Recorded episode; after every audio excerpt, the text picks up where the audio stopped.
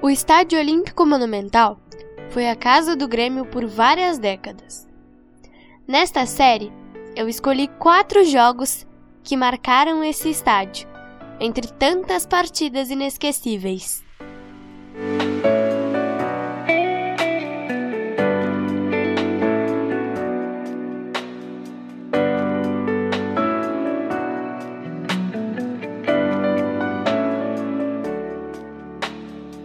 Para começar, neste primeiro episódio, irei falar do primeiro jogo realizado no Monumental, entre Grêmio e Nacional do Uruguai.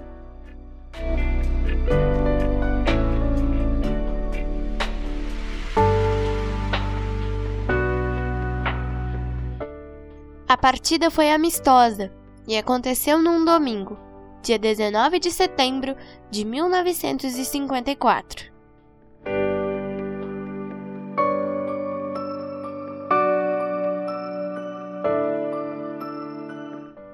Aproximadamente 35.500 pessoas assistiram à inauguração do estádio.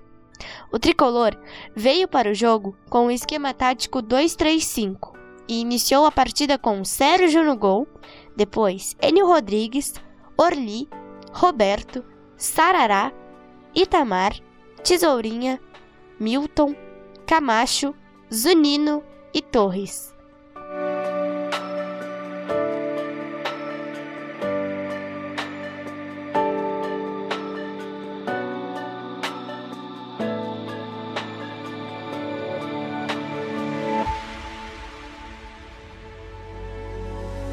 Vitor, que entrou no segundo tempo, foi o destaque da partida, como sendo o primeiro jogador a marcar os dois primeiros gols do Estádio Olímpico.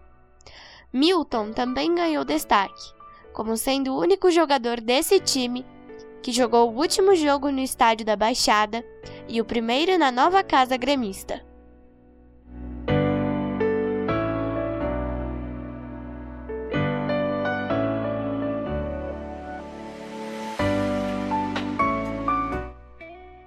No nosso segundo episódio, eu estarei falando de um jogo que é inesquecível para muita gente.